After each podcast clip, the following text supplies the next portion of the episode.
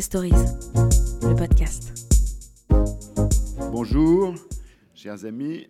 Merci d'être avec nous euh, pour ce nouveau rendez-vous des matins où nous avons le plaisir d'accueillir euh, un HEC qui, par sa seule nomination, a mis fin à deux siècles de tradition.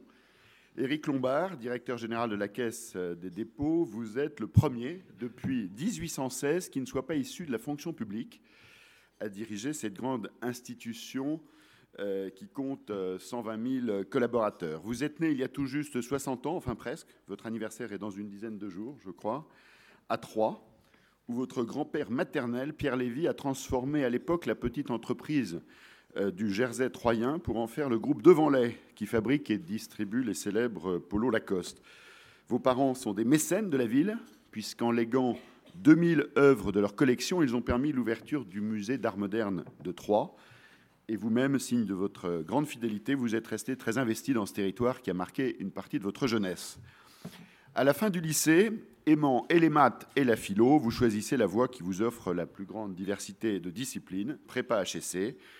Vous entrez à HEC en 78, il faut vous imaginer à 20 ans, cheveux longs, joueur de rugby, Passionné par la politique, vous allez créer sur le campus un syndicat ouvrant une troisième voie entre les deux syndicats existants alors, l'un euh, giscardien, l'autre de gauche mais plutôt proche du Parti communiste. Votre syndicat social-libéral obtiendra 30% des voix. C'était il y a 40 ans et c'était déjà assez précurseur. Outre le rugby et la politique, vous serez marqué sur le campus par euh, la rencontre avec Pierre Vernimène, célèbre professeur de finance d'HEC, qui décidera en partie de votre stage chez Paribas, où il travaillait, banque que vous rejoignez à la sortie de l'école en 1981. Je n'ai jamais cherché de boulot, dites-vous, même si vous avez confié plus tard que vous auriez rêvé de diriger une grande entreprise industrielle, le souvenir de votre grand-père maternel peut-être.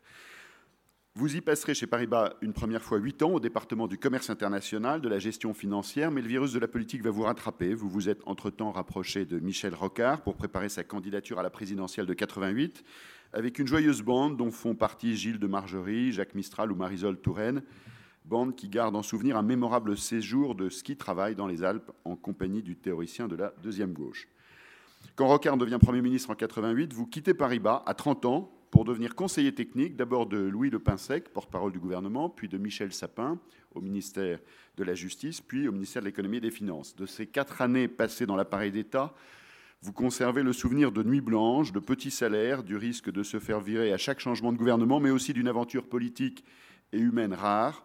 Vous en gardez un goût pour l'action publique, un solide réseau dans la sphère politique, un engagement que vous avez prolongé depuis, puisque membre du Cercle des économistes, vous avez été aussi euh, longtemps le trésorier des GRAC, think tank de réflexion sociale libérale, idéologiquement proche d'Emmanuel Macron et dont vous avez euh, démissionné depuis que vous avez pris la responsabilité de la Caisse des dépôts.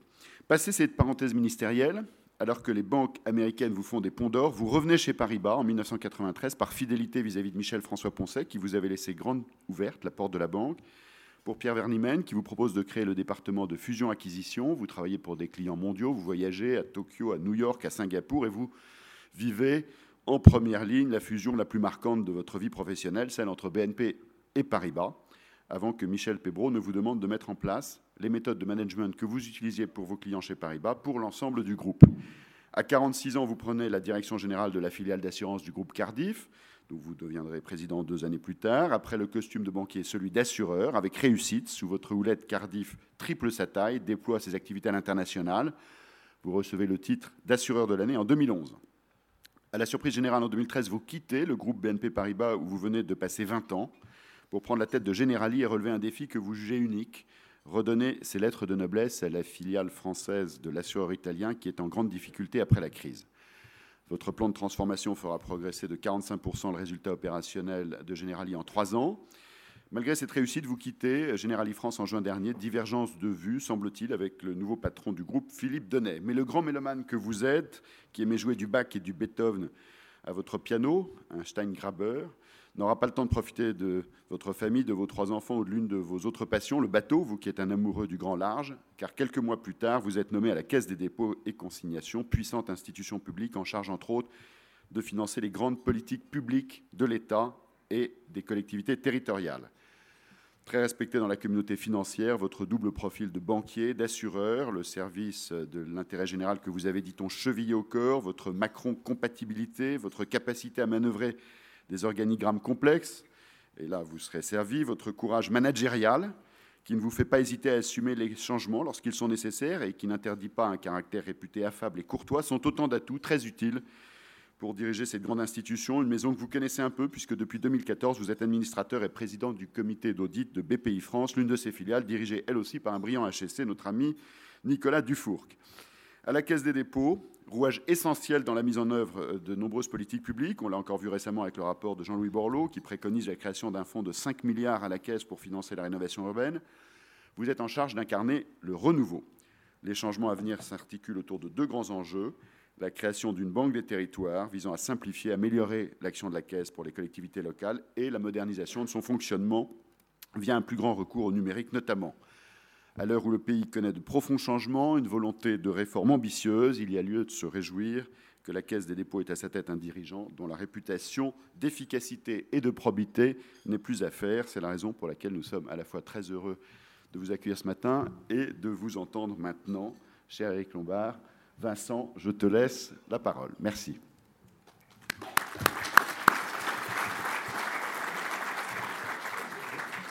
Bonjour à vous tous et merci, cher Eric, de passer cette heure en notre compagnie avec euh, ces séquences rituelles, la courte revue de presse. Ensuite, on va rentrer dans, dans le dur, euh, la caisse des dépôts dont euh, tu nous disais que souvent, à chaque fois, on te demande, mais après tout, qu'est-ce que fait la caisse des dépôts?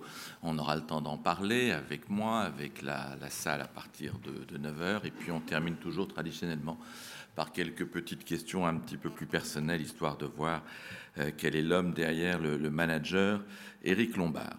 Alors Éric, je vais commencer avec les échos aujourd'hui, qui fait sa une sur euh, euh, la polémique autour de l'exit tax et qui sort. les derniers chiffres de Bercy, où on voit que les départs n'ont pas cessé, puisqu'il y a eu en 2015 trois fois plus de départs d'exilés fiscaux qu'en 2012. Est-ce que tu as le sentiment que même si ce chiffre s'arrête en 2015, c'est de l'histoire ancienne et que depuis un an, les choses sont terminées sur ce plan-là? Euh, d'abord, euh, bonjour à tous. Merci à Emmanuel de ce portrait euh, beaucoup trop flatteur, mais c'est toujours agréable à entendre. c'est un, grand plaisir de retrouver la communauté HEC ce matin et de, retrouver de très très nombreux visages amis et proches. Euh, et puis d'essayer de, répondre aux, questions. Alors, euh, euh, sur les exit tax, premier commentaire, enfin, moi, je crois, je crois à la mobilité des personnes et dans, dans, beaucoup de cas, la mobilité des personnes et des familles n'est pas liée à des questions fiscales ou pas uniquement. Elle est liée à des opportunités, à l'idée de, construire un projet ailleurs et, de revenir. Et je pense que c'est probablement ce qui explique l'essentiel des mobilités. Après, il y a eu, à des moments de notre histoire, évidemment, des moments où ces mobilités ont été accélérées par les questions fiscales. Et c'est euh, tout à fait clair qu'on l'a vu euh, en 2012, euh, avec la politique fiscale qui était adoptée par le gouvernement de l'époque et qui a conduit à une augmentation très forte des départs. Est-ce que depuis ça s'est restabilisé, renormalisé Je ne sais pas. Ce qui est clair, c'est qu'il y a dans notre pays une atmosphère plus favorable aux entreprises euh, dont il ne faut pas oublier qu'elle a été inaugurée en 2014, quand même, même si elle n'était pas tout à fait assumée, mais techniquement c'est en 2014 que le tournant a, commencé vigoureusement et assumé depuis un an de, façon beaucoup plus complète. Et que euh, logiquement, ça devrait inciter euh, les entrepreneurs à rester en France et puis ceux qui en sont partis à revenir, ce qui est d'ailleurs est le cas. On parlera sans doute des visites que je fais en tant que directeur général de la Caisse dans beaucoup de territoires en France et, de voir euh, que l'esprit d'entreprise qui est très très présent, et les HEC le savent bien en France, euh, retrouve une nouvelle jeunesse. Euh, la fin de l'exit tax est, un signal qui devrait contribuer à encourager les gens soit à rester, soit à revenir. Alors, deuxième papier que j'ai sélectionné, c'est dans le, Parisien ce matin, qui euh, fait un article de sa rubrique économie sur la journée décisive pour Air France. Effectivement, c'est la, fin de la période de consultation pour le référendum qu'a sollicité Jean-Marc euh, Janaillac sur ses propositions salariales. Il a mis son mandat en jeu. Euh, est-ce que toi, comme patron, tu regardes cette démarche donc de, de, se mettre effectivement en danger via un référendum avec admiration ou plutôt avec méfiance, trahissant une forme de, volonté de se passer des syndicats? Alors, je suis obligé de parler quand même un peu du dialogue social euh, et, de dire que ça me paraît un élément essentiel. D'ailleurs, dans les écoles, c'est quelque chose qu'on n'apprend pas assez, mais le dialogue social, c'est une façon construite et intelligente de dialoguer avec des représentants légitimes des salariés. Et donc, moi, je pense que c'est un moteur important de la transformation euh, des entreprises et des institutions. Euh, il se trouve que manifestement, chez Air France, le dialogue social grippe. Et il est déséquilibré. Et moi, je trouve que, l'acte de, de, Janaillac est, courageux. Euh, il ne faudrait pas non plus que ça devienne une habitude, parce que c'est vrai que c'est quelque chose qu'on peut faire en dernière extrémité. Mais, Air France est souvent soumis à ces situations. Je me souviens d'entretien avec Christian Blanc, euh, quand il dirigeait Air France et qui me disait, parce que franchement, pareil, la, grève durait et durait, mais peut-être il y a des entreprises suicidaires. Et on voit bien que dans les compagnies aériennes, il y a déjà un certain nombre de compagnies aériennes où les conflits ont été jusqu'à la disparition de la compagnie. Donc j'espère évidemment que ça n'arrivera pas pour Air France. Bon, il a posé un acte symbolique, on verra ce que, ça va donner. Moi, j'ai plutôt de l'admiration pour le courage que ça représente. Réponse ce soir pour savoir si effectivement les syndicats d'Air France sont suicidaires, en prenant le mot de Christian Blanc. Euh, petit papier dans euh, Le Figaro sur euh, la révolution dans l'état-major de la Société Générale, l'ensemble des directeurs généraux changent. Ils ont cherché un numéro 2 partout depuis quelque temps. Est-ce qu'au moment où tu étais libre entre Generali et la Caisse des dépôts, ils ont cherché, un certain Éric Lombard? En, fait, euh, j'ai pas été vraiment libre, puisque même je suis parti avant la fin de mon mandat chez, chez Generali. Mais enfin, c'est vrai que euh, j'avais dit à Philippe Donnet que j'allais, j'allais partir. Euh, il se trouve qu'à ce moment-là, la Société Générale ne cherchait pas de numéro 2, ce qui est probablement une chance, parce que enfin, si j'avais eu le choix au même moment entre la Société Générale et la Caisse des dépôts, j'aurais évidemment choisi la Caisse des dépôts. Bon, donc euh, rien à regretter. Malgré, malgré l'estime que j'ai pour Frédéric Oudéa, enfin, estime et amitié. Ok. Euh, hier, dans le, Monde, on a vu ça, nous, ceux qui l'ont lu euh, hier soir, il y avait donc un compte-rendu de ce que voulait faire Bruno Le Maire en termes de relance de l'épargne retraite, l'épargne et la retraite, tu connais par cœur par les activités à Cardiff et puis à la Caisse des dépôts, hein, où tu t'occupes de la retraite d'un Français sur cinq les propositions qui sont faites par euh, euh, Bruno Le Maire vont dans le bon sens? Est-ce qu'il joue sur les bons leviers ou est-ce qu'il y a quelque chose qu'il a oublié? Il y, a, trois éléments dans, ce qu'il propose. Le premier élément qui me paraît très important, c'est euh, maintien, enfin stabilisation des conditions de l'assurance vie qui ont été modifiées par la flat tax. Déjà, donc les, conditions de l'assurance vie en matière de, plus-value sont harmonisées sur les autres placements. Reste des avantages d'abord du produit d'assurance vie, qui est un excellent produit. Ça, j'oublie pas mon, passé d'assureur, et puis aussi les, avantages successoraux. Et je pense que c'est sage de ne pas y toucher, puisque ça représente 1600 milliards d'euros d'épargne. Euh, que ces actifs, contrairement à ce qui est dit trop souvent, sont largement investis en actions, en immobilier. Et puis, euh, quand on investit en obligations d'entreprise, c'est aussi de l'économie réelle. Et puis quand on investit en obligations d'État, il faut quand même que quelqu'un finance euh, les, dettes publiques. Donc ces 1600 milliards sont, utilisés de façon intelligente. Deuxième élément, euh, des, aménagements autour de l'euro-croissance, qui est un nouveau produit qui allie un peu plus de risques et des garanties in fine, mais pas euh, à tout moment. Et ça, c'est aussi bienvenu parce que c'est un bon produit qui, qui peut être un intermédiaire entre les unités de compte où le client prend tous les risques, et le fonds général où c'est l'assureur qui, assume le risque. Donc ça, c'est des éléments qui, touchent des encours très importants. Sur l'épargne retraite, euh, moi je salue l'idée de dynamiser euh, l'épargne retraite parce que au-delà des retraites de la sécurité sociale et des retraites complémentaires, bah, ce troisième étage de retraite, il est important.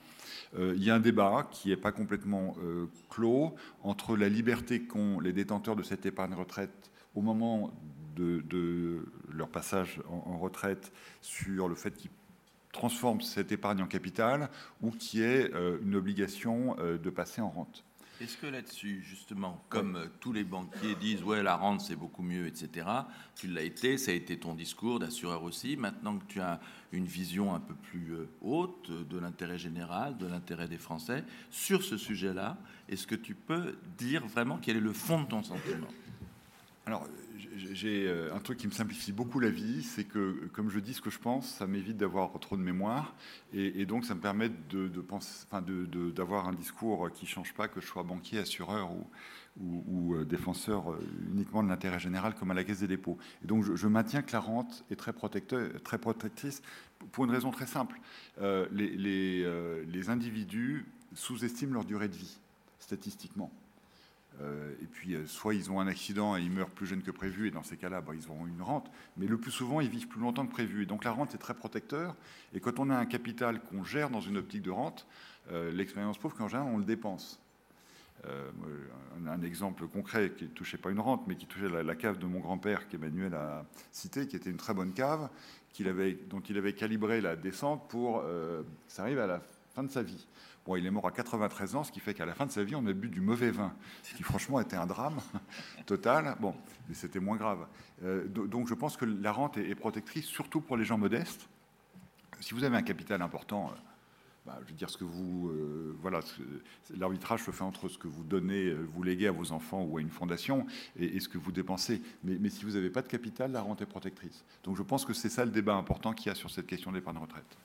Et donc le dernier euh, article, pour une fois, sera dans Challenge, mais va, nous permettre d'ouvrir euh, sur la première question sur la caisse des, dépôts. C'est cette citation au, début d'un excellent éditorial où Paul Hermelin euh, notait que 24% des Français vivaient dans des métropoles et à Paris, et que c'est sur ces territoires-là qu'avaient été créés 84% des emplois depuis 10 ans, montrant qu'effectivement, il y a une réalité euh, des deux France. Et c'est peut-être pour euh, contrer euh, cette réalité des deux France, d'une France un petit peu délaissée, d'une France oubliée, que le premier gros acte que on va avoir de la Caisse des dépôts, c'est la création de cette banque des territoires. Est-ce que tu peux nous dire en quelques mots ce que ça va être si c'est ce nom-là, quand euh, et, effectivement si c'est quelque chose qui répond à une volonté de réunir les deux France. Alors, euh, Michel Rocard, qu'Emmanuel Chin évoquait tout à l'heure, euh, avait fait un papier il y a de nombreuses années qui s'appelait Paris et le désert français. Euh, euh, et, quand on était euh, très très jeune, ou beaucoup d'entre vous n'étaient même pas nés, le, sujet d'aménagement du territoire, c'était Paris qui captait toute la richesse et le reste de la France qui était en difficulté. D'abord, je voudrais attirer votre attention sur le fait que ça s'est très profondément transformé, cette affaire-là, puisque aujourd'hui, on a un sujet entre la France des métropoles, les 24% dont, dont tu parlais, et cette France des métropoles va bien, et elle va bien de façon plus équilibrée, et même de façon mieux équilibrée, puisque les métropoles, notamment euh, Nantes, Bordeaux, enfin ça profite un petit peu plus à la façade atlantique, euh, vont euh, mieux que la moyenne du pays, et même mieux que l'île de France, parce que les jeunes, les entreprises préfèrent s'installer dans, ces métropoles qu'en en, région parisienne. Donc il y a eu ce rééquilibrage. Le reste des territoires a moins profité de ce développement, ou plutôt de façon plus euh, inégales. Euh, il y a des villes moyennes qui vont très bien, et puis il y en a d'autres qui sont en vraie euh, difficulté. Et donc, ce, chiffre que tu cites, il est intéressant parce que c'est vrai que 24% du pays est le lieu de la croissance, mais ça veut dire qu'on a un potentiel de rattrapage sur le reste, si on le regarde de façon positive. Et il y a deux opérations dont je peux parler de façon liée. Euh, la première, c'est l'opération Cœur de Ville, qui est une opération qui a été lancée par le gouvernement, mais que la Caisse avait anticipée depuis deux ans, qui consiste à avoir des plans de rétablissement de la situation et de la compétitivité de 222 villes moyennes de France. Parce qu'il y a aussi 24% ou 25% des Français qui vivent dans les villes moyennes, les villes qui sont entre 20 et 100 000 habitants, euh, euh, Vannes, Roanne, euh, Libourne, enfin toutes ces villes. Donc il y en a 222 qui, qui ont été identifiées dans le plan. Et on voit que ces villes-là, quand elles prennent leur destin en main de façon vigoureuse, ça fait revenir les entreprises, ça fait revenir les commerces et ça fait revenir les gens. Parce qu'il y a beaucoup de jeunes qui trouvent ça plus agréable de vivre à Roanne, pas loin du Massif central, et d'avoir une vie plus équilibrée que de passer du temps dans les transports en commun et, dans des vies qui sont plus, plus étouffantes. Donc oui, il y a vraiment un potentiel de croissance dans ce rééquilibrage des territoires. Alors, le, projet de banque des territoires, il est évidemment plus large que ça. Et, si vous me le permettez, euh, je vais peut-être revenir d'un mot sur ce que fait la Caisse. Oui, mais non, pas trop, pas trop vite. Deux, trois minutes. Pas hein, trop vite. deux, trois minutes, il, me faut la moitié de ça. Euh, en fait, la, Caisse a de nombreuses missions, mais, mais on peut, on peut les, simplifier. Et, et j'ai souhaité, depuis mon, mon arrivée, la réorganiser autour de cinq grandes missions. Et la Banque des territoires, c'est une de ces missions qui consiste simplement à agréger sous une autorité commune euh, les activités de conseil, parce que toutes ces affaires d'aménagement du territoire demandent d'abord de l'ingénierie et du conseil, de financement en fonds propres ou en crédit, et puis des activités d'opérateurs, parce qu'il y a dans le groupe Caisse des dépôts des opérateurs d'abord en conseil, qui sont la CET, ou en logement social ou en logement intermédiaire, que sont CDC Habitat, qui s'appelait SNI, ou même un opérateur de transport qui s'appelle Transdev, dont le dirigeant parle souvent en ce moment parce que c'est une alternative euh, possible dans certains cas à ce que font les opérateurs publics que, je ne citerai pas tout de suite, sauf si c'est sous la torture de mon ami euh, Vincent. Donc ce projet de Banque des territoires, c'est un projet d'avoir une approche plus cohérente des métiers traditionnels et des savoir-faire traditionnels de la Caisse des dépôts. J'ai pas été trop long, chef? Ça va. Mais euh, est-ce que tu sacrifies pas quand même à dire la tentation de tout nouvel arrivant, qui est de faire bouger les choses euh, Alors euh, c'est une tentation parfois douce, mais est-ce que à la caisse on en a pas le bol à chaque fois avec trois nouveaux directeurs généraux en cinq ans, de voir de nouveau les frontières qui bougent? Oui, alors d'ailleurs, on m'avait dit pareil chez Generali et, on m'avait dit pareil chez Cardiff, donc c'est un peu normal moi, je considère que le rôle euh, d'un dirigeant, il, est très simple. C'est de faire fonctionner ce qui va bien et, euh, d'améliorer ce qui peut être amélioré. Et euh, je ne connais pas d'institution qui ne puisse pas être améliorée, au, moins dans certaines de ses dimensions. Donc, je suis arrivé à la Caisse des dépôts début décembre. J'ai trouvé une très belle maison, des gens très compétents, très engagés, des métiers très forts, mais une visibilité insuffisante euh, le, Premier ministre, quand je l'ai vu dans le parcours de, désignation, on m'a dit j'étais maire euh, du Havre pendant 9 ans, je ne sais pas bien quelles sont les missions de la Caisse, qui est embêtant, puisqu'on a un Premier ministre qui connaît bien l'État.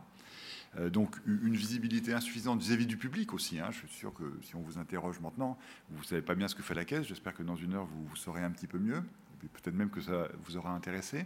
Donc la visibilité. Puis deuxièmement, une organisation beaucoup trop silotée.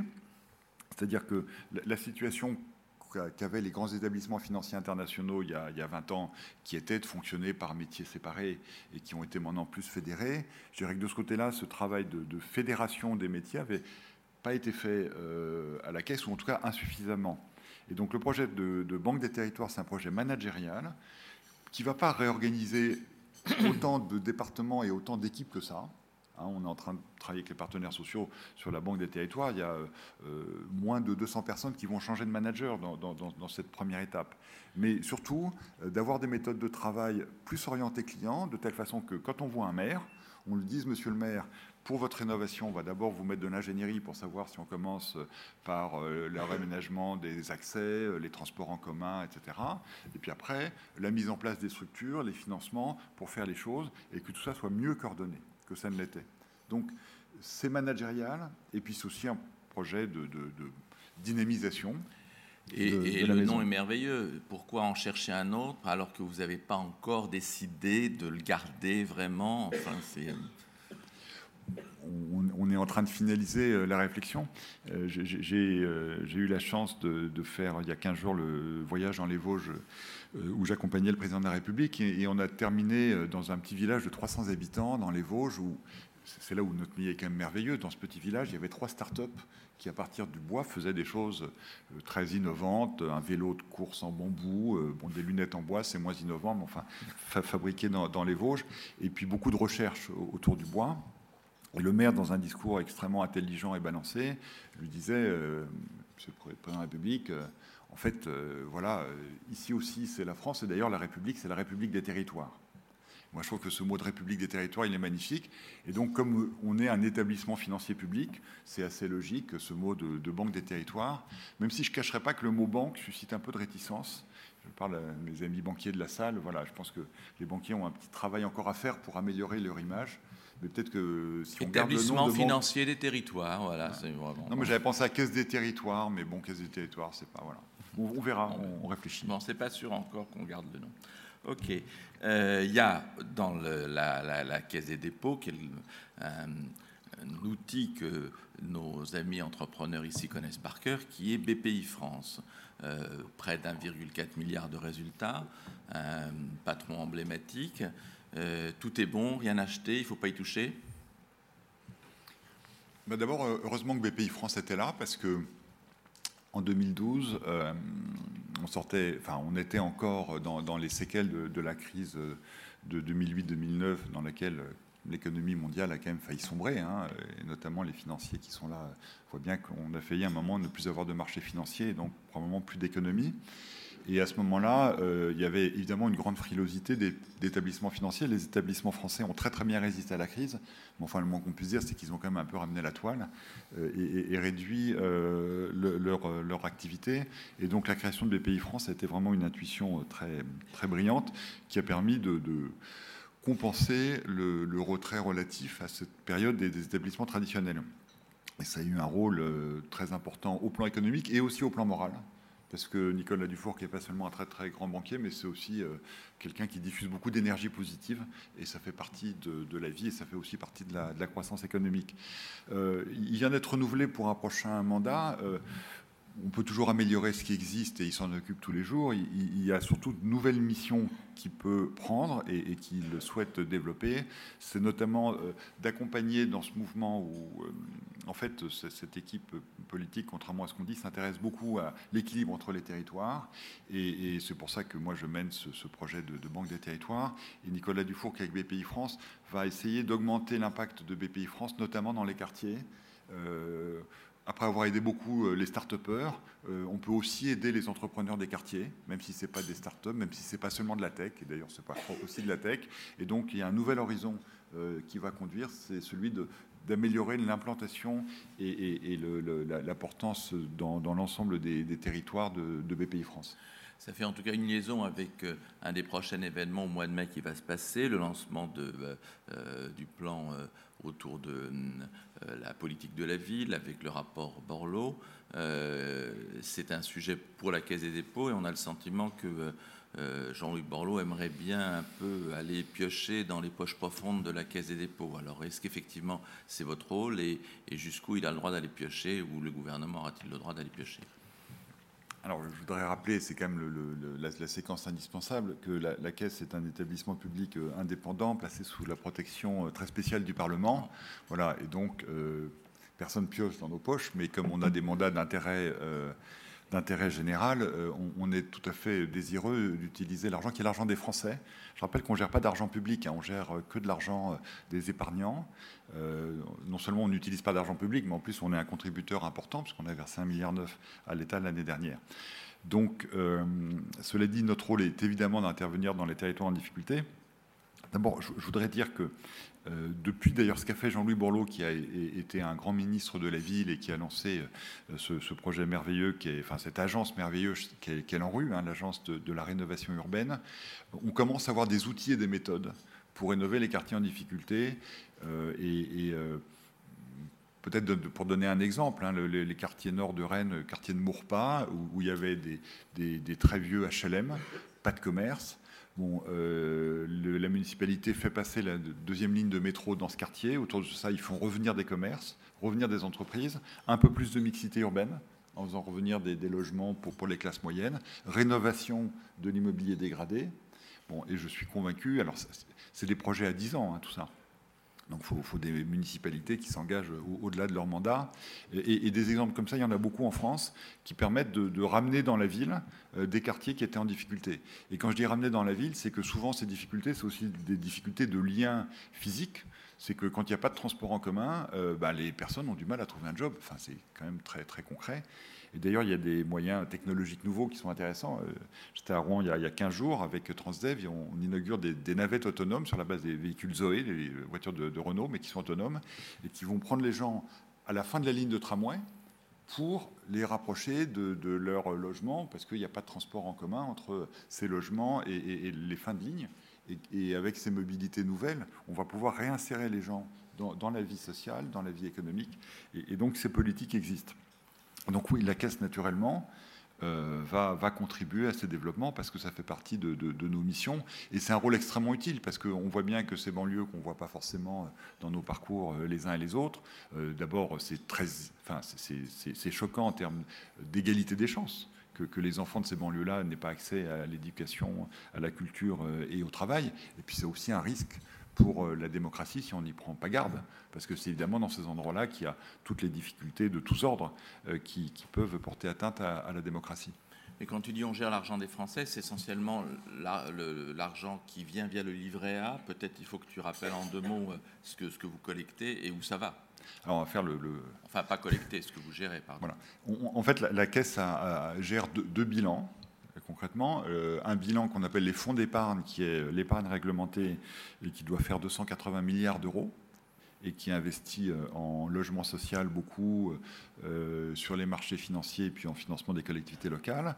Et un autre bilan qui est celui de la caisse proprement dite, euh, qui fait 140 euh, milliards d'euros et euh, qui est financé par les dépôts des notaires et puis qui est aussi la banque du service public de la justice, la banque de la sécurité sociale, enfin qui est, une sorte de, banque publique. Et, l'ensemble ayant un niveau de fonds propres important. Alors la somme des deux en, social, hein, c'est 400 milliards d'euros donc, et sur lesquels il y a 47 milliards d'euros de fonds propres. Donc pas un sou d'argent public.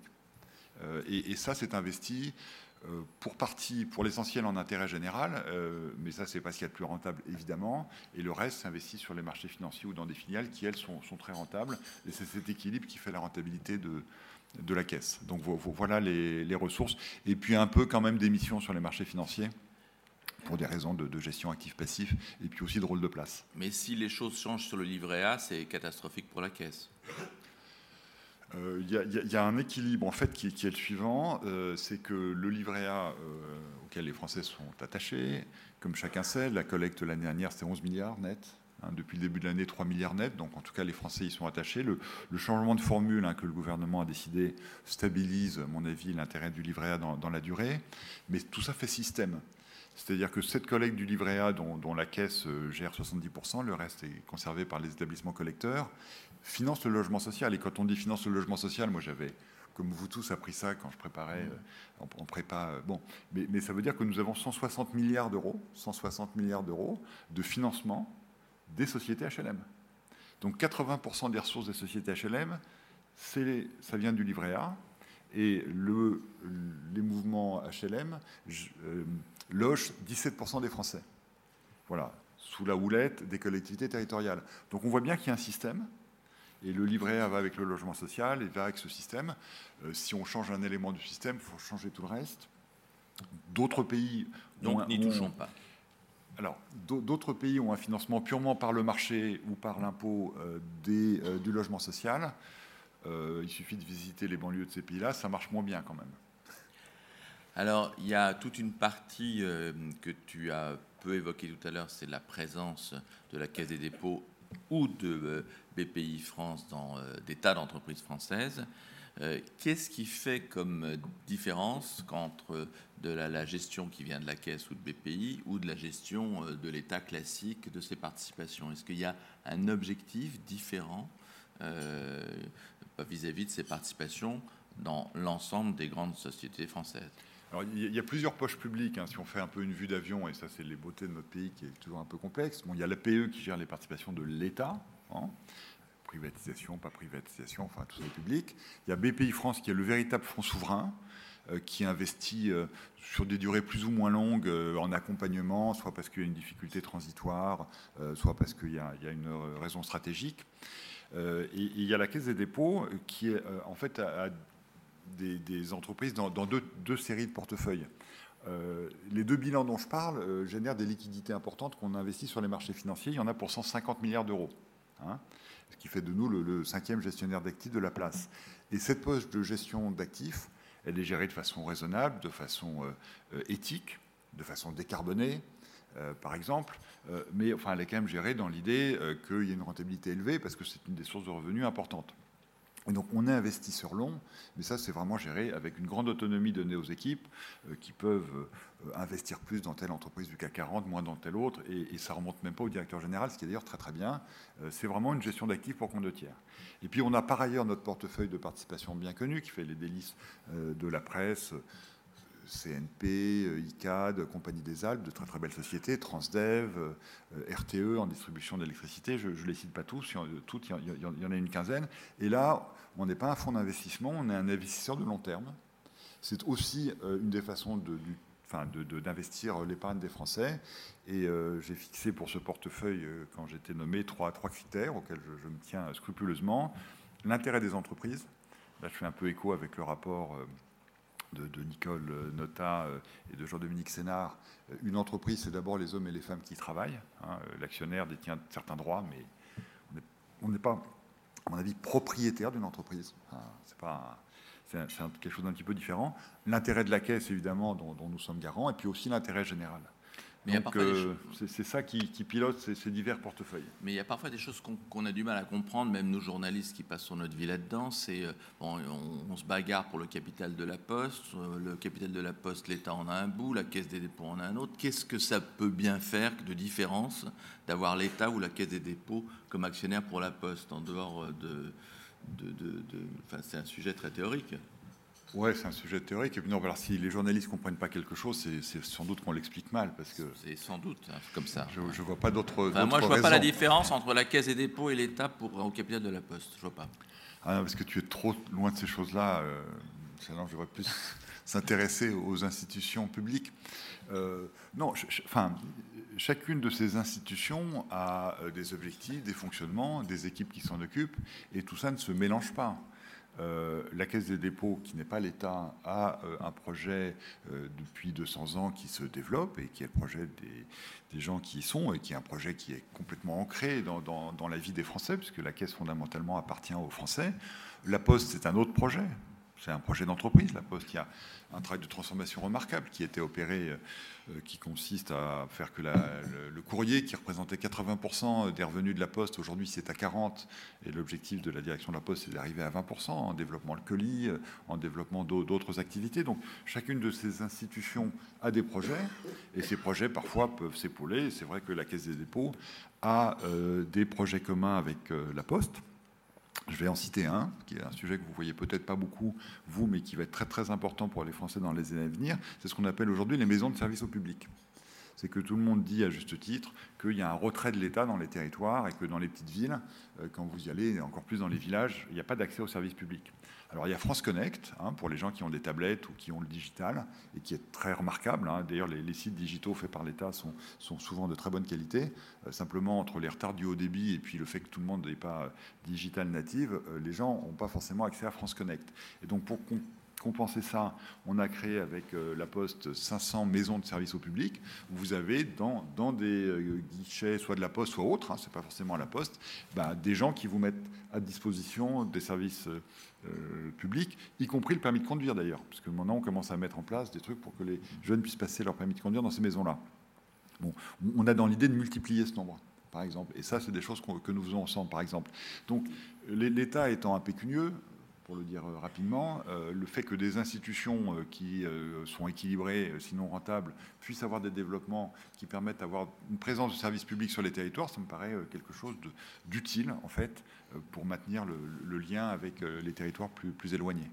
Et pour terminer sur ce volet des, des bagarres un petit peu entre euh, Bercy, euh, euh, la Caisse et puis quelques autres. Est-ce que en, une minute, tu peux nous expliquer l'enjeu qu'il y a entre l'État, la BPCE, la Poste, vous, sur cet assureur CNP que tout le monde aimerait avoir. Quoi? là, il y, a, de l'argent qui, non, qui a, piqué, des, données, des, Alors, en, en une minute, j'y arriverai pas. Euh, et il n'y a, pas de bagarre. il y, a des très grandes institutions qui peuvent ou non avoir des projets communs et voir ces projets évoluer. Sachant que moi, je pense qu'il y a un certain nombre d'invariants parce que je connais, effectivement, je connais un peu l'assurance, la CNP est une très très grande maison et un assureur très très brillant à la fois euh, en France avec ses deux principaux réseaux que sont effectivement le PCE et, la Banque Postale, mais d'autres partenariats, et puis aussi à l'international. Une très très belle filiale au Brésil, des développements en, Espagne, en, Italie. Et, en tout état de cause, le modèle de la CNP euh, sera euh, respecté et développé. Ça, c'est une chose qui est certaine. Après, il peut y avoir des évolutions de capital. bon, mais il n'y a, pas de bagarre, il y, a des réflexions. mais quel est l'avantage pour la, quelqu'un qui pour euh, la caisse, la Banque des territoires, d'être plus présent à la CNP euh, la, CNP, pour la Caisse des dépôts, c'est une participation euh, on n'a pas de lien opérationnel. D'ailleurs, j'ai pris la précaution de parler des deux bilans de la Caisse qui font 400 milliards. Euh, il y a un troisième bilan qui est celui de la CNP qui fait aussi 400 milliards d'euros, mmh. que je ne considère pas comme étant un bilan de la caisse. Il y a une gestion complètement autonome de CNP Assurance qui est cotée, nous sommes un gros actionnaire, mais qui est géré comme un opérateur euh, d'assurance. Donc euh, il n'y a pas, d'enjeu là opérationnel autour de CNP, en tout cas pour, pour la Caisse des dépôts. Deux questions qui sont arrivées via, via effectivement les SMS avant que je passe à la salle. L'une, elle pourrait en fait s'adresser autant au patron de, euh, BPI France, puisque c'est autour de, des investissements massifs qu'il y a en France dans la création d'entreprises innovantes. N'y a-t-il pas un risque de génération d'une bulle nous euh, demande Philippe Tranois. Euh, bon, il y, a un moment où, les entrepreneurs avaient quand même du mal à trouver du capital et on disait même que c'était le, mal français cette question est à peu près traitée, ce qui est quand même une très très grande chose pour notre pays, parce que, enfin, je sais pas, moi j'ai passé euh, toute ma vie professionnelle à entendre qu'il y avait un problème. Création d'une bulle, euh, bah, de façon plus générale, euh, je pense qu'un des problèmes de l'époque, c'est que nous avons effectivement une, bulle sur la valeur des actifs en général. C'est-à-dire que si on regarde ce qui se passe depuis la crise, on voit bien que les revenus du travail n'ont pas bougé, euh, alors que la valeur des actifs et la rentabilité des actifs a augmenté de façon considérable. C'est l'expression économique d'ailleurs de la difficulté politique où sont les démocraties euh, occidentales, pardon de faire un peu de, euh, politique économique. et, on voit bien qu'on commence à être dans une phase de doute sur le niveau des marchés même si les entreprises vont très très bien. Qu'à l'intérieur de cette période où les actifs ont plus augmenté que, dans d'autres périodes de l'histoire, euh, il y a une bulle particulière au niveau des créations d'entreprises, euh, je ne suis pas sûr. Euh, bon, c'est un monde un peu spéculatif au sens premier du terme, c'est qu'il y a une incertitude sur l'évolution de ces entreprises. Mais enfin, quand, elles marchent et quand elles émergent, ça donne des réussites brillantes. donc, je pense qu'il y a surtout voilà, une volatilité et un risque un petit peu plus important dans ce secteur, mais je ne parlerai pas de bulle. Et une question qui a l'air d'être bien ciselée de quelqu'un qui connaît le sujet, au sujet de la Compagnie des Alpes, où paraît-il, il y a des Chinois qui veulent rentrer et on s'y oppose. Est-ce que c'est une doctrine euh, euh qui vient par exemple euh, des décisions de Bruno Le Maire d'être attentif aux investissements chinois? Qu'est-ce qu'on va faire avec les Chinois dans la Compagnie des Alpes? Alors nous n'allons pas transférer euh, les Alpes en Chine, ça je peux vous le confirmer officiellement. Et euh, il y, a des investisseurs chinois dans l'économie française, euh, à l'aéroport de Toulouse et dans beaucoup de grandes entreprises. Pas une vraie réussite, l'aéroport de Toulouse. Hein. Les investisseurs euh, chinois sont, les bienvenus. la Compagnie des Alpes, c'est un bon exemple de, la stratégie qu'on souhaite mettre en place sur nos filiales. c'est à la fois une très belle société, hein, qui est à la fois dans les stations de ski, mais aussi dans, les parcs de loisirs, qui se développe bien et qui est ancrée dans les territoires, hein, à l'évidence, notamment dans, dans les Alpes euh, d'où son nom. Euh, nous, on est prêt à accompagner un projet de développement, y compris avec d'autres partenaires, euh, dès lors que ce projet fait du sens pour la société, que ce projet est porté par le management de la société. ce qu'on a indiqué, c'est que compte tenu de l'ancrage local de la Compagnie des Alpes, nous allons rester actionnaires de référence. Et donc nous souhaitons rester au capital et à un niveau élevé, mais ça ne ferme pas la porte à des nouveaux investisseurs en fonction, encore une fois, des projets qu'ils vont apporter. Y compris chinois Naturellement. Ok. Alors, les questions de la salle, en commençant par celles de nos amis et partenaires. Euh, de Bain, Olivier Marchal euh, Bonjour Eric. Euh, la Caisse des dépôts n'est pas caractérisé par une extrême simplicité ni de ses missions ni de ses activités. Merci pour ton effort de pédagogie. Maintenant, les équipes et les dirigeants ont besoin d'un nombre limité d'objectifs pour définir l'action et communiquer. Est-ce que tu as eu le temps de définir les trois ou quatre indicateurs de performance, les KPIs, qui, selon toi, vont définir le succès de la caisse sous ta direction?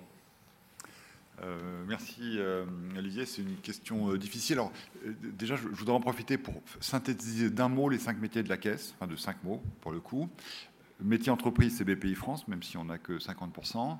Investisseur institutionnel, c'est les 150 milliards. Euh, investisseurs dans des grandes entreprises où on est actionnaire de référence, et les 15 entreprises dont je vous parlais, gestion des retraites, retraite d'un Français sur cinq, et banque des territoires. C'est nos cinq métiers, pas un de plus. Euh, sur la banque des territoires, euh, le critère qu'on on va donner sur lequel on travaille, c'est en fait le nombre d'opérations que nous faisons. Et je parle de nombre et pas seulement de volume, parce que c'est facile de faire du volume dans nos activités, parce qu'il y a beaucoup de projets sur les territoires, euh, et on va aussi faire du volume avec des grands projets. Mais si on veut vraiment remplir notre rôle, il faut qu'on puisse financer la rénovation de villes moyennes, mais aussi des bourgs. J'étais à Pipriac, euh, petit bourg breton, sur lequel on a lancé une opération de rénovation du bourg.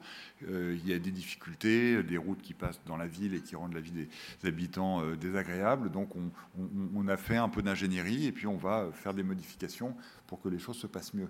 Donc l'idée de, nombre d'opérations me paraît un des critères qu'il faut intégrer en plus quand même de KPIs d'efficacité économique, mais que tout le monde connaît bien, et donc je ne ferai pas l'insulte de rappeler nos amis de Publicis. Bonjour Eric, bonjour à tous. Vanessa Dali, je dirige Blue 449, une des agences de, Publicis. Je voudrais revenir sur le projet de Banque des territoires avec un angle un peu plus marque et communication, bien sûr. Euh, en avril, vous releviez la, disparité, les décrochages entre les territoires. Vous lancez le projet de, banque, enfin le nom va certainement euh, évoluer. Euh, quand on lance une marque, on veut se connecter aux consommateurs, en l'occurrence les citoyens. Comment vous allez concrètement, expliquez-nous comment vous allez concrètement vous y prendre pour justement créer ce lien avec les élus, les organismes locaux, mais in fine les consommateurs citoyens. On, aura besoin d'une excellente agence de communication et puis des, très, des, très, brillantes équipes de la Caisse aussi qui, Publicis qui, bosse déjà pour la Caisse des dépôts. Après un appel d'offres qui a été euh, très très euh, challengé. Euh, donc bravo, bravo à Publicis.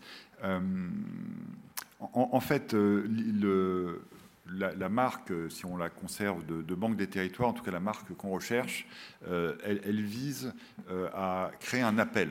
Parce que Qu'est-ce qu'on constate quand on, quand on va dans les, dans les villes, dans, dans, les régions?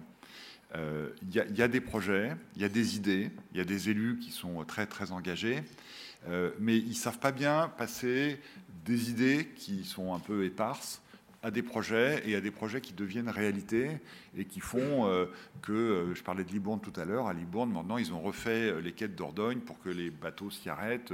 Il y a un restaurant qui est très, sympathique euh, au confluent euh, des, deux, des, deux, enfin, des deux fleuves. Euh, bref, c'est devenu concret. Et donc, l'idée de lancer une marque à la Caisse des dépôts, c'est un signal aux élus. Vous avez des projets, nous, on va vous aider à les structurer et à les mettre en œuvre.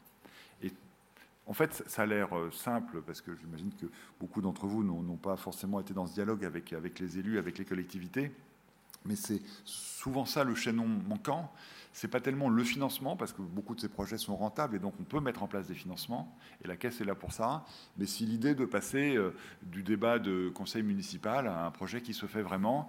Et, donc euh, euh, le signal qu'on adresse au territoire, c'est on est là pour financer vos projets, votre rénovation, et le développement, c'est partout. C'est pas seulement dans les 24% dont, dont parlait Vincent dans l'éditorial de Challenge de cette semaine. Alors, d'autres questions de la salle? Madame au premier rang. En ayant la gentillesse de bien vouloir vous présenter. Oui, bonjour, Marie Rasmont. Euh, je travaille dans une banque d'affaires euh, spécialisée en immobilier qui s'appelle Kempen. Donc j'ai deux questions sur le thème de l'immobilier. La première, c'est sur euh, ICAD. Vous avez renforcé récemment votre présence au conseil d'administration. Donc je voulais savoir en, quoi cette participation est stratégique pour vous et répond aux différents critères euh, que vous avez cités précédemment. Ok, on, attend pour la seconde, celle-ci. donc, d'autant plus qu'effectivement, ton prédécesseur avait plutôt dit le contraire, qu'on allait se désengager d'ICAD. Donc, euh, comment expliquer l'aller-retour et, il répond et vous prenez là pour la deuxième D'abord, ICAD, c'est une très belle société. Euh, c'est une société qui, euh, qui est investie euh, aussi dans l'intérêt général. Elle est, cotée, elle a d'ailleurs de très belle rentabilité, puisqu'elle est très impliquée dans tous les développements autour du Grand Paris, d'une part. Et puis d'autre part, ICAD vient de racheter des EHPAD, et donc tout ce qui est économie de la santé, c'est des sujets qui, qui intéressent la Caisse des dépôts. Et puis je dirais surtout le management d'ICAD, qui est euh, brillamment conduit par euh, Olivier Vignol. Euh, Qu'on a vu tout à l'heure. Voilà, qui ne doit, doit pas être loin. Euh, euh, à, un projet de développement propre. Leur, plan à trois ans euh, a été réalisé avec un an d'avance. et donc, un de nos objectifs, c'est de soutenir les projets du management quand, ces projets sont convaincants. Et, en l'occurrence, ils, le sont. Donc, on a simplement décidé qu'on allait continuer à le faire. Et on, souhaite évidemment, si possible, le faire avec d'autres actionnaires qui partagent notre vision stratégique pour cette société, qui donc a l'importance que je viens de rappeler. Deuxième question. Deuxième question, c'est le partenariat entre euh, SNI et Vonovia. Est-ce que vous pouvez nous dire un, mot sur les objectifs de ce partenariat? Et est-ce que euh, euh, vous trouvez le, le, modèle des foncières allemandes côté inspirant pour ce qu'on peut faire sur le logement en France?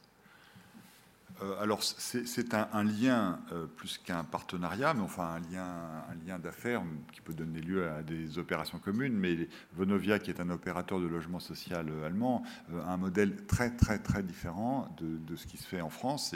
D'ailleurs, les, pouvoirs publics et nous-mêmes avons regardé les deux modèles. Et voilà, nous, on est, on est content du modèle que nous, nous avons ici. et, CDC Habitat, donc SNI, qui a été rebaptisé, le, le nom de CDC Habitat marque bien leur ancrage dans l'intérêt général. Et l'axe premier donné à CDC Habitat, c'est le développement du logement social, aussi du logement très social. Il y a dans CDC Habitat Adoma, hein, l'ex-Sonacotra, euh, qui fait du logement de, réfugiés ou de gens vraiment qui, n'ont rien, et puis aussi le logement intermédiaire.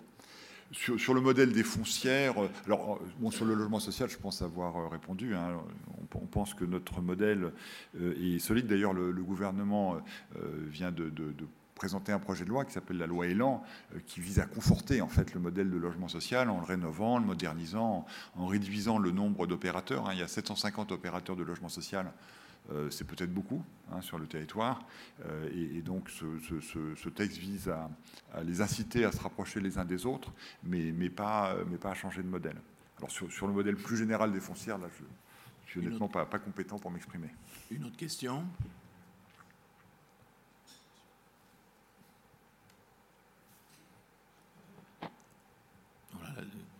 Tu as tout dit, mais il y a un point que personne, ce matin. personne n'a. Pardon. Monsieur Si c'est un point.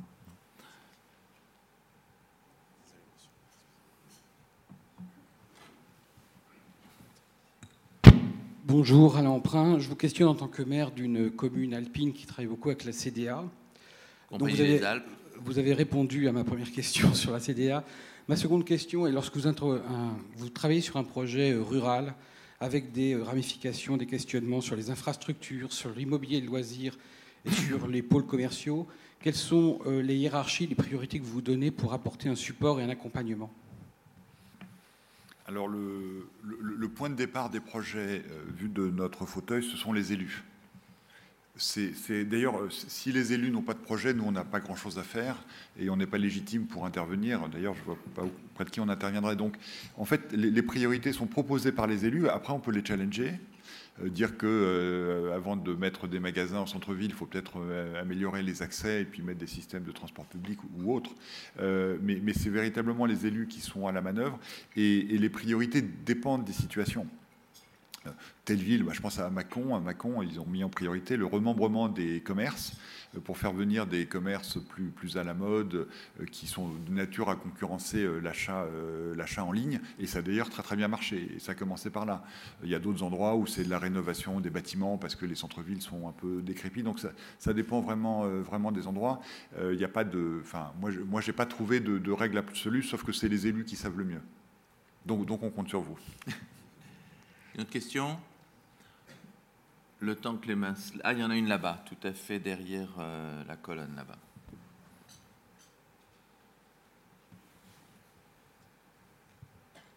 Bonjour, je suis Mathieu Gallian, je dirige le, cabinet de conseil en recrutement Bridge Consulting.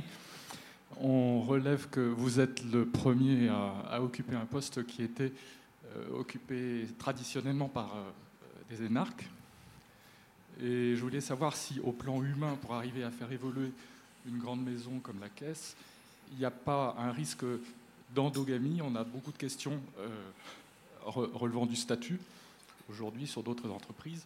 Est-ce que ce n'est pas quelque chose qui peut freiner euh, le changement? Et comment vous pensez que les choses vont devoir euh, évoluer là-dessus? Et d'une façon plus générale, j'étais effectivement surpris que la question n'arrive que maintenant.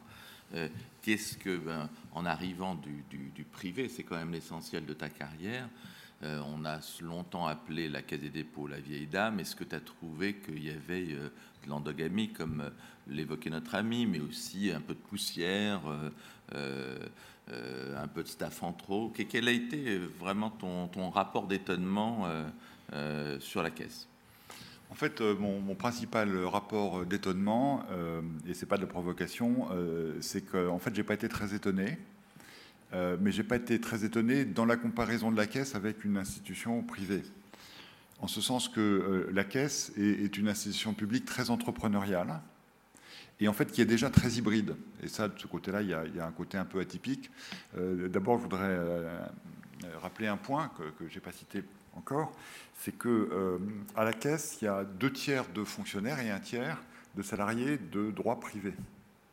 Et, cette hybridation, elle, est, elle, se fait au quotidien, c'est-à-dire que il y, a des profils euh, qu'on ne trouve pas dans, le public, hein, notamment bah, les, gestionnaires d'actifs typiquement, ou des spécialistes de fusion-acquisition, c'est quand même plus des profils euh, privés. Euh, et, donc là, on recrute des gens du privé, et puis pour gérer la retraite des fonctionnaires territoriaux, effectivement, il y a des profils administratifs qui, sont éventuellement mieux, formés. Et donc ce mélange crée une institution qui en réalité est très réactive, qui est très adaptable, et le rythme de transformation qu'on mène euh, est un rythme assez rapide euh, en réalité, hein, puisque ce projet de, banque des territoires euh, aura été conclu a, priori en moins de six mois. Je ne suis pas sûr que dans une entreprise privée, on puisse forcément aller aussi vite pour créer une marque, redonner un nouvel élan, modifier l'organisation, changer pas mal de gens dans, l'équipe de direction, hein, parce que voilà, c'est aussi assez logique avec une nouvelle phase, il faille une nouvelle équipe, même constituer un comité exécutif, ce qui ne s'était pas fait jusque-là, où nous sommes 10, ce qui pour un groupe de 120 000 personnes, effectivement, est assez, est assez réduit. Et donc j'ai trouvé beaucoup de, réactivité et euh, je, m'attendais, même si je suis euh, quelqu'un qui vient du privé, mais qui connaît quand même un peu l'État, euh, je, m'attendais à, trouver des difficultés techniques dans l'interaction avec l'État ou même dans le fonctionnement interne. En fait, non, parce qu'il se trouve que l'État est quand même déjà pas mal modernisé. En fait, les notes se font à peu près en français, on fonctionne par mail et par SMS. Le, on a pas mal d'échanges avec la sphère publique, évidemment. Ça, se fait tout aussi simplement que, ça se fait dans le privé. voilà, donc. Mais pour quelqu'un qui a vu tes prédécesseurs et toi, qu'est-ce qu'il dirait Qu'est-ce qui a changé Quelle est la griffe lombard? Ça, c'est à eux qu'il faut euh, demander. Euh, peut-être une vision plus, plus euh, plate de l'organigramme et de, des relations de travail.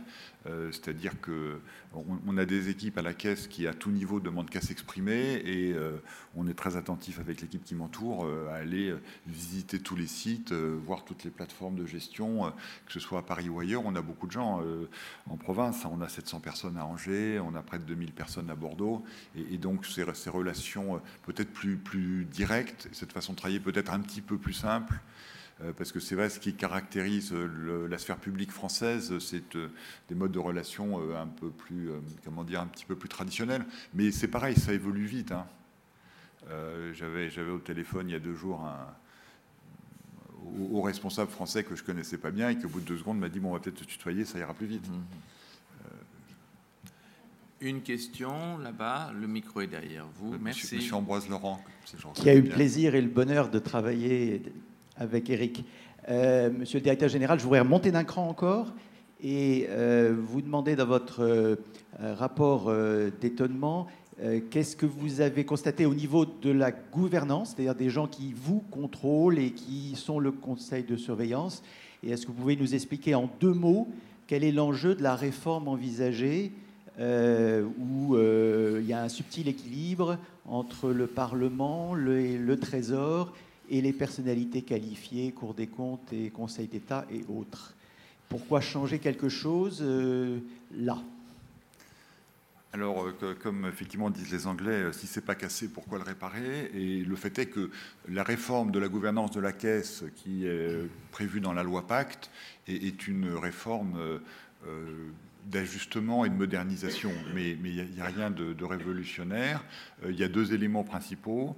Euh, modification euh, de, la représentation des, des, représentants du Parlement qui restent majoritaires et des personnalités qualifiées sur lesquelles le champ est plus ouvert, puisqu'auparavant c'était effectivement nécessairement des représentants de la Cour des comptes ou du Conseil d'État ou de la Banque de France. Et là, le choix sera ouvert, ce qui n'empêchera pas d'ailleurs euh, le gouvernement, puisque c'est lui qui fera ce choix-là, de désigner des membres de la Cour des comptes ou, autres. Et puis deuxième élément, on passe de façon plus simple sous supervision de la CPR Auparavant, on était supervisé par la commission de surveillance qui euh, passait des missions à la CPR. Donc c'est un peu une, simplification. Mais, ce texte n'est pas une révolution pour la gouvernance. Euh, encore une fois, c'est une modernisation. Et puis la commission de surveillance qui, en réalité, a un rôle euh, assez réduit, un pouvoir assez réduit, demain aura le pouvoir, ce qui est quand même le minimum, d'approuver les comptes et le budget. Voilà. Euh, sachant que la, commission de surveillance peut révoquer le directeur général, mais qui est nommé, comme vous le savez, par le, président de la, République. Alors, cette question sur la gouvernance va me permettre de, rentrer un petit peu dans la dernière séquence, plus personnelle. Et c'est vrai, euh, Emmanuel l'a souligné, euh, c'est, ta, nomination a été une nouveauté après 200 années de, de mandat beaucoup plus réservé à des hauts fonctionnaires. Comment un homme du privé devient tout d'un coup directeur général de la Caisse des dépôts. Tu as fait campagne, euh, tu es allé voir euh, la commission de surveillance, euh, tu es un pote de Macron. Enfin, je sais pas, qu'est-ce qui s'est passé? Parce que ce n'était pas, pas écrit ni dans tes gènes, ni dans l'histoire de la Caisse des dépôts. Bah, d'abord, j'ai eu envie. Que ça commence quand même souvent par là. parce que enfin, quand on s'intéresse à l'intérêt général et quand on est manager et financier, franchement, c'est la plus belle institution euh, de, la République et peut-être même euh, au-delà. Et donc après, j'ai fait campagne. Alors j'ai fait campagne euh, de façon très simple. J'ai passé l'été dernier à regarder toutes les infos que je pouvais trouver sur Internet ou sur la Caisse des dépôts. Euh, et je suis arrivé avec un plan d'action, qui est celui que je suis en train de mettre en œuvre, euh, que j'ai euh, envoyé à l'Élysée, qui m'ont dit bah, on va mettre en place un processus. Tu l'as envoyé par courrier? Ben oui. Non, sérieusement. Oui, oui, bah, parce que en fait. non, mais raconte-nous. C'est, T'as as, quelqu'un là-bas qui est intermédiaire ou t'as envoyé un SMS à Emmanuel, euh, euh, fais gaffe, je t'envoie une lettre, ouvre-la. Enfin, qu'est-ce qu'il y, a, il y a un lien, il y a quelque chose. J'ai fait une lettre. Hein, Monsieur le Président de la République, virgule, cher Emmanuel, parce que bon, il trouve que je le connais un peu. Euh, et puis j'ai dit voilà, je pense qu'on peut faire telle et telle chose pour la Caisse des dépôts. Voilà, je suis à ta enfin, haute ah. considération, et puis je suis à ta disposition, manuscrit, enfin voilà. Et puis j'ai déposé ça au 55, euh, Faubourg Saint-Honoré, et j'ai eu une réponse, euh, parce que comme le président ne dort pas beaucoup, du coup il répond au courrier, en disant, bon, bah, on regarde, et puis euh, j'ai rappelé deux ou trois personnes en disant, you, ça m'intéresse, non et puis, donc, il y a eu un processus sur la base de ça qui a été ouvert, mais qui est un processus qui a été réellement ouvert et, et piloté, parce que ce gouvernement fonctionne de façon beaucoup plus collégiale que ce que parfois disent certains journalistes. En tout cas, effectivement, je vais en profiter pour raconter comment ça s'est passé. Je pense que c'est intéressant. Le ministre des Finances, euh, saisi par euh, l'Élysée, a fait un premier screening et a fait une shortlist de candidats que le ministre lui-même a, interrogé. Donc, je suis retrouvé face à Bruno Le Maire et je lui ai dit bon, ben voilà, j'avais toujours mon papier, je fais un papier court, moi je ne vais pas faire des trucs longs. Donc je faisais un papier court en, sept points, trois pages, voilà. Donc voilà, je pense qu'il faut faire ça. Ah oui, intéressant, nanana, bon. Et euh, après, euh, le, ministre des Finances a fait une première shortlist. Enfin, ça se passe vraiment euh, comme quand on est nommé dans un grand groupe. Hein. Enfin, sauf que le grand groupe, là, c'est l'État, mais c'est un peu pareil. Et donc, j'ai été envoyé. Alors, quand il m'avait raconté le processus, j'ai dit, mais comment ça se passe? Parce que je n'étais pas tout à fait équipé, ayant l'habitude de prendre rendez-vous avec le ministre des Finances. T'inquiète pas, on s'occupe de tout. Bon. Et effectivement, quelques temps après, je reçois un appel est-ce que vous pouvez passer voir le Premier ministre? Je lui dis bah oui, quand il veut. bon. Voilà, donc euh, j'ai vu le Premier ministre euh, et son directeur de cabinet avant. D'ailleurs, je suis même arrivé en retard parce que l'addition que le directeur de cabinet du Premier ministre, c'est un samedi matin, était tellement animé, puis on avait tellement de choses à couvrir qu'on a laissé passer l'heure. Et à un moment, on dit Oups, le Premier ministre doit nous attendre. Et donc, je suis arrivé très en retard euh, dans son bureau. Il a eu la gentillesse de ne pas m'en vouloir. Et on a discuté. Euh, et il était très impliqué, parce qu'il m'a posé une question, ce qui montre quand même que la France se modernise. Il m'a demandé à ce propos quel est le coût du capital de la caisse. Oui, oui ce que tu disais hein, tout à l'heure, effectivement. Et euh, je lui dis que je ne sais pas encore, d'ailleurs je ne sais toujours pas, mais on continue à y travailler. mais je peux vous assurer que pour les comptes, de, les comptes 2018, on pourra le, donner. Il m'a dit bon, je vois quatre personnes euh, ce week-end et je vais en envoyer deux à l'Élysée. Et voilà, il a ajouté de façon sympathique. Ça m'a permis de passer un meilleur week-end que je, serais de toute façon dans les deux. Enfin, a priori, voilà ce qui s'est passé. Puis après, j'ai vu le président de la République. Euh, qui a été très chaleureux, avec qui on a une discussion très ouverte, parce que c'est quelqu'un avec qui on peut vraiment dialoguer, euh, et avec qui on peut ne pas être d'accord, d'ailleurs, je le précise. Euh, enfin, moi, je pense même que je recommande pour ceux qui lui parlent de dire, de dire ce qu'on pense, qui était très chaleureux, qui m'a remercié de je sais pas quoi d'ailleurs, mais qui m'a rien dit. Et, puis quelques temps après, j'ai eu un appel du secrétaire général de la présidence, Alexis Colère, qui m'a dit bon, euh, on va te on, va, te désigner au Conseil du 8 décembre. Voilà, voilà comment ça s'est passé. Ça s'est bien terminé. Et, mais... et, ils ont insisté sur le fait, et je crois qu'ils fonctionnent vraiment comme ça, qu'il euh, y avait à la fin un accord entre le ministre des Finances, le Premier ministre et le Président de la République. il n'y a, pas eu, pas dans leur discussion. Il n'y a pas eu pendant tous ces mois un peu d'inquiétude de, et puis parfois euh, de mauvaises sentiment par rapport à l'ego quand on disait ah euh, on a vu un tel et puis il a refusé. Enfin donc euh, ce sentiment de dire que le temps passe que des candidatures d'autres sont mises en avant qui refusent le poste euh, est-ce que ça n'a pas été quelque, un sentiment difficile à vivre pour toi ça? Ouais j'y crois quand même pas trop. Enfin non je, je, connais au moins une personne qui a refusé pour des raisons que je comprends bien. Les autres je suis pas sûr et puis, euh, puis ceux qui, s'il y en a vraiment qui ont refusé, bah, tant pis pour eux, je veux dire. Enfin, là, franchement, enfin, là, là, moi, j'ai une vision très, très clinique des choses. Voilà, la mission m'intéressait. Euh, je suis très, très fier d'avoir été choisi à la suite de, ce processus. Et, le reste, euh, le reste n'a pas, n'a pas beaucoup d'importance. Et je vais terminer avec ça parce qu'il y a une particularité dans ce que Emmanuel évoquait au début de l'heure qu'on passait ensemble, c'est le fait que tout d'un coup, hop, tu as passé quatre années euh, euh, dans des cabinets, puis tu es revenu euh, à BNP Paribas. c'est extrêmement rare, je pense que ça nous manque, mais qu'est-ce qui faisait qu'en toi, il y avait ces deux cordes, à la fois, on ne peut pas imaginer, plus privé, plus orienté profit que BNP Paribas, et on ne peut pas imaginer vie plus stressante, plus orientée intérêt général qu'une vie de cabinet. Qu'est-ce qui, euh, qu'est-ce qui dans, ta, euh, dans ton éducation a fait que ces, deux côtés de personnalité si différents ont pu cohabiter?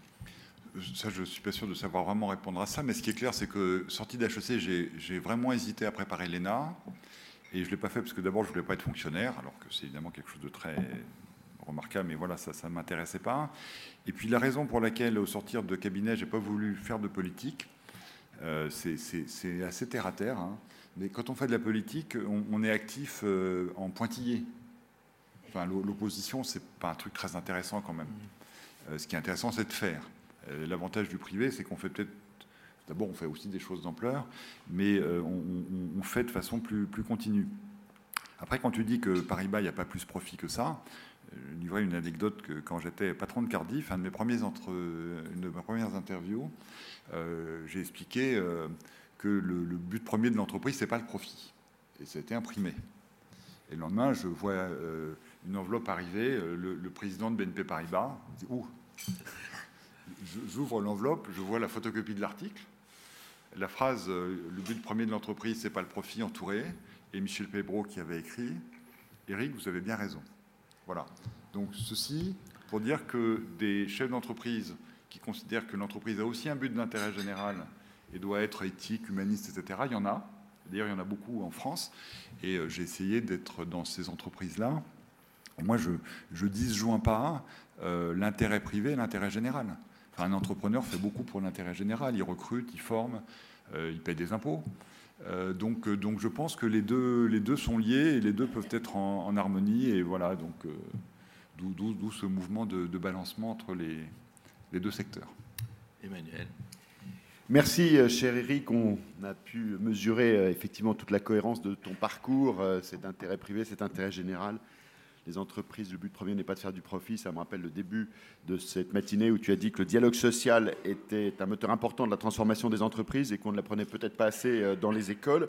On se réjouit que tu aies eu envie de diriger la caisse, que tu aies fait campagne avec un plan d'action qui a convaincu non seulement le président de la République, mais aussi le Premier ministre et le ministre des Finances, cette cohérence à la tête de l'État le Premier ministre qui t'a dit euh, dès le début, je ne sais pas très bien quelles sont les missions de la Caisse, un besoin de lisibilité évident. Tu nous l'as dit, un dirigeant doit faire fonctionner ce qui va bien et améliorer ce qui doit l'être. Donc une amélioration effectivement de lisibilité, de pédagogie dont nous te remercions ce matin. La caisse qui gère l'argent des Français, ce n'est pas de l'argent public, tu l'as rappelé, on ne pioche pas dans nos poches, nous sommes placés sous la protection du Parlement. L'épargne, entre l'épargne réglementée, l'argent dit des notaires, plus de 400 milliards, 150 milliards euh, euh, géré pour compte de tiers. Vous êtes le cinquième gestionnaire d'actifs de la place. Vous investissez dans 15 entreprises, investisseurs long terme. Tu as cité trois critères, l'intérêt de l'entreprise, l'intérêt de la caisse, l'intérêt général euh, pour la définition des entreprises dans lesquelles vous investissez. Et la question de Vincent, quelle différence entre l'État et la caisse quand on est actionnaire d'une entreprise? Tu as pris l'exemple de la Poste, qui était très éclairant, avec des euh, des, ces 500 maisons de services publics où vous travaillez avec les équipes de la Poste à réduire la fracture numérique pour les Français qui ne sont pas connectés à France Connect. Vous gérez également la retraite d'un Français sur cinq, Fonds souverain BPI qui soutient euh, les entreprises et les entrepreneurs. Tu as dit à ce sujet qu'il n'y avait pas de bulle dans la création d'entreprises, à ton, à ton avis, même si c'est assez spéculatif. Euh, vous soutenez le logement social, dont tu as rappelé qu'il logeait 17% des Français via le livret A qui apporte 80% du financement et ton expérience de banquier assureur nous a permis de euh, t'entendre dire que l'assurance vie est évidemment un très bon système d'épargne et de financement. 1600 milliards aujourd'hui l'assurance vie en France. Tu salues le fait de dynamiser l'épargne retraite. Et à l'arbitrage entre rente et capital, on a compris que tu euh, arbitrais en faveur de la rente car les individus sous-estiment toujours leur durée de vie. Euh, l'exemple de ton grand-père, on se réjouit, et toi le premier, qu'il a vécu jusqu'à 80 ans, 93 ans, même si tu regrettes que le capital de sa cave est tourné au vinaigre pour une partie des bouteilles. Euh, pas de bulle de création d'entreprise, euh, as-tu dit, mais peut-être une bulle financière avec ce décalage entre les revenus du travail et, les revenus du capital. L'autre grande mission de la Caisse, la Banque des territoires, tu as souligné que l'équipe politique actuelle se préoccupe beaucoup du rééquilibrage des territoires. Tu as rappelé ton voyage avec le président de la République dans ce petit village de 300 personnes dans les Vosges où il y avait trois start-up. Tu nous as dit que la BPI allait désormais soutenir aussi les entrepreneurs des quartiers. Tu as souligné le potentiel de croissance dans les villes moyennes, de 20 000 à 100 000 personnes où vivent un quart des Français. Donc on voit toutes ces missions de la Caisse et dans cette banque des territoires où tu vas simplifier le fonctionnement euh, euh, auprès des clients que sont les collectivités locales autour de trois métiers, conseil, financement, opérateur. Voilà, et pour conclure, si le Premier ministre euh, avait souligné la difficulté à comprendre les missions, il t'a dit aussi quel est le capital, le coût du capital de la Caisse, tu y travailles, donc tu seras peut-être inviter un prochain matin HCC pour nous dire quel est le coût du capital de la Caisse. En tout cas, on se réjouit euh, que tu nous aies accompagnés ce matin. Le prochain matin sera dans un mois à peu près avec Pierre-André de Chalandard, le 5 juin. D'ici là, je vous souhaite à toutes et à tous une excellente journée et beaucoup euh, de bonheur. Merci. Merci à vous.